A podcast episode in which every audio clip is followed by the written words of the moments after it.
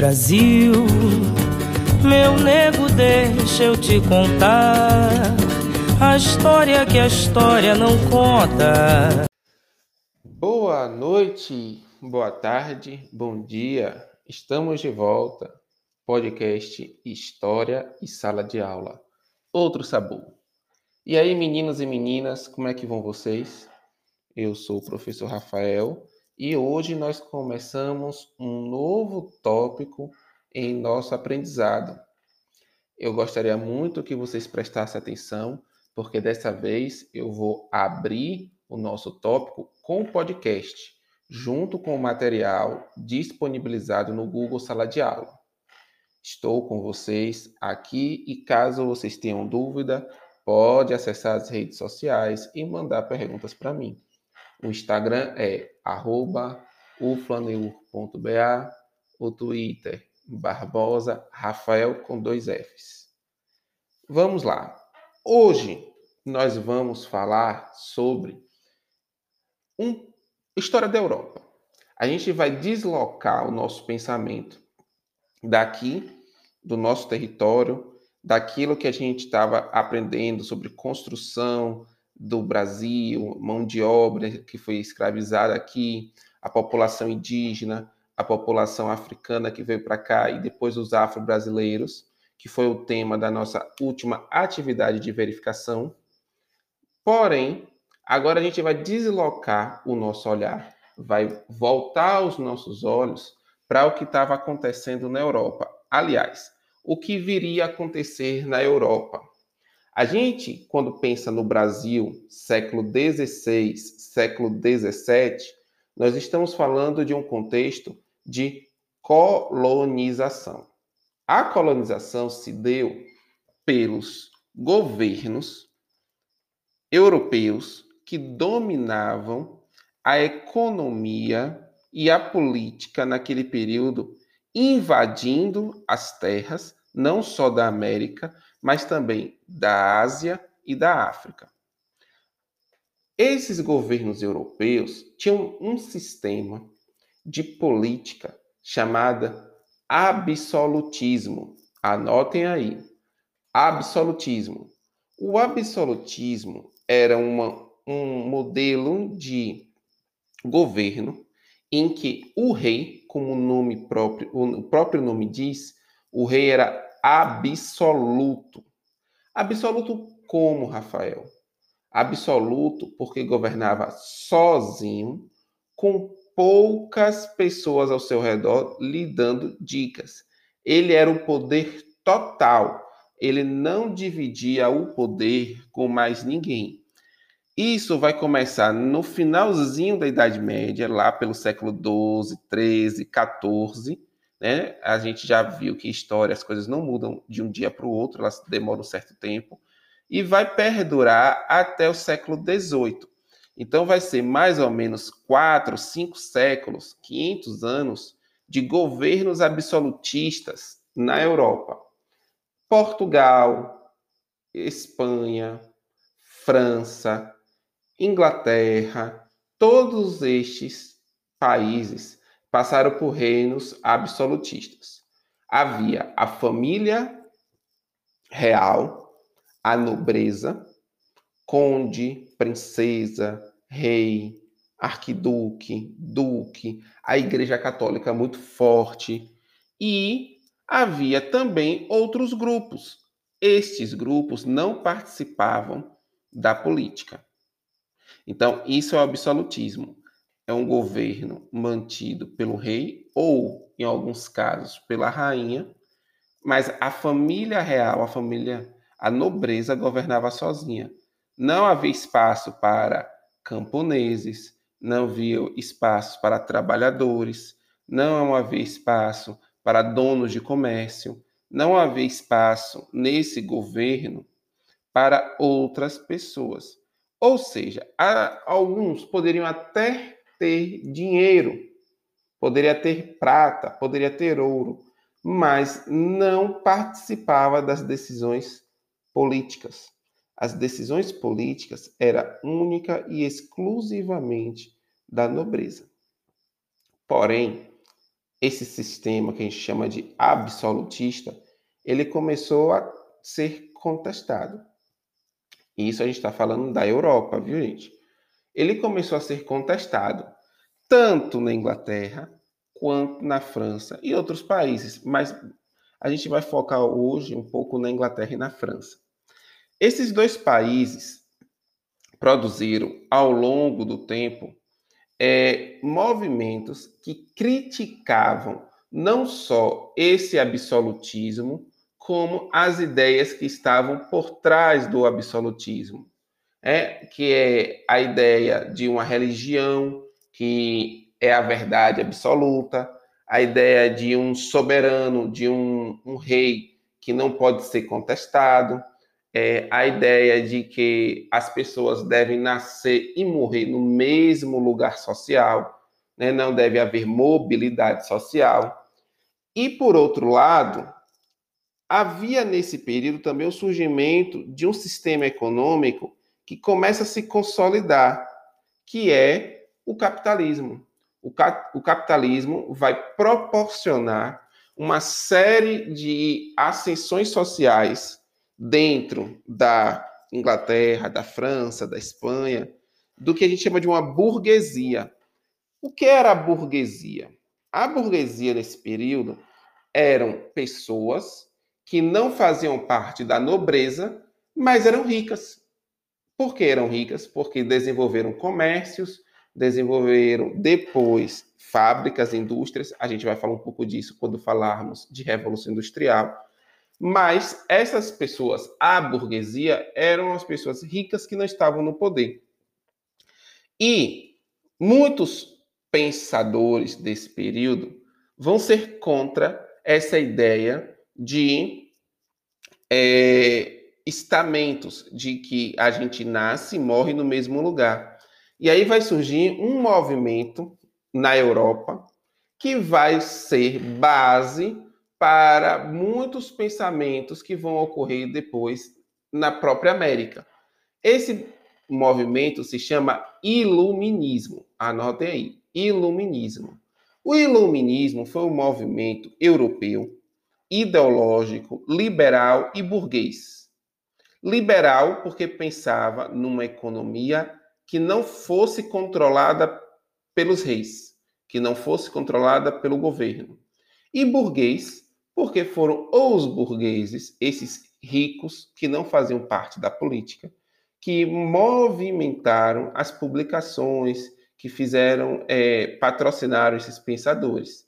Era anti-absolutista, anti-aristocrático e anticlerical.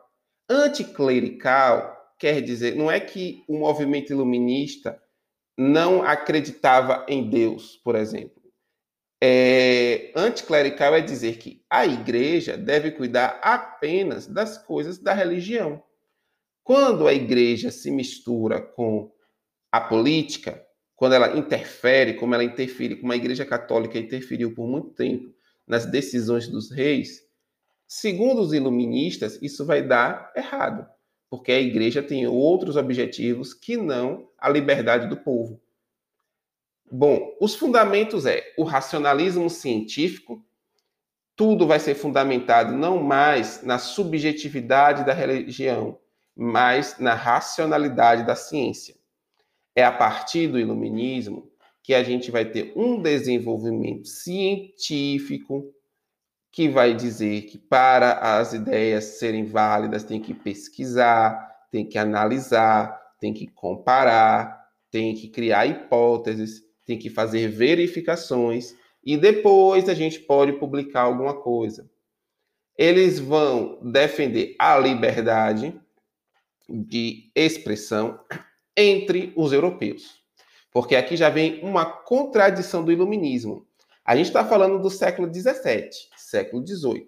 Aí vocês pensam assim: ah, professor Rafael, eles eram a favor da liberdade, então era liberdade para todo mundo? Não. Como a gente está falando da Europa, os pensadores europeus defendiam a liberdade para os europeus. Eles não defendiam, por exemplo, o fim da escravidão. O fim da escravidão foi debatido na América. entre as pessoas escravizadas. Nós vimos várias formas de resistência à escravidão que aqui havia nesse período da colonização. A Europa não estava preocupada com isso.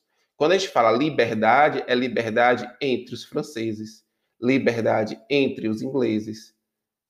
Entendam isso. História da Europa não significa que esse pensamento era um pensamento para todo mundo. A Europa, nesse período, estava defendendo ela como superiora. Isso explica muita coisa, porque hoje nós temos essa diferença de economia, de desenvolvimento entre continentes. A Europa, quando faz essas, é, essas, esses pensamentos emergirem, eles vão defender com unhas e dentes a sua população.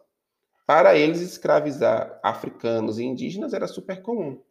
Mas, por outro lado, a gente pode dizer o seguinte também: o iluminismo vai defender a tolerância religiosa e vai defender a tolerância filosófica. Vai dizer que não é possível que haja só uma religião. Existem religiões diferentes. Por que eles defendiam isso?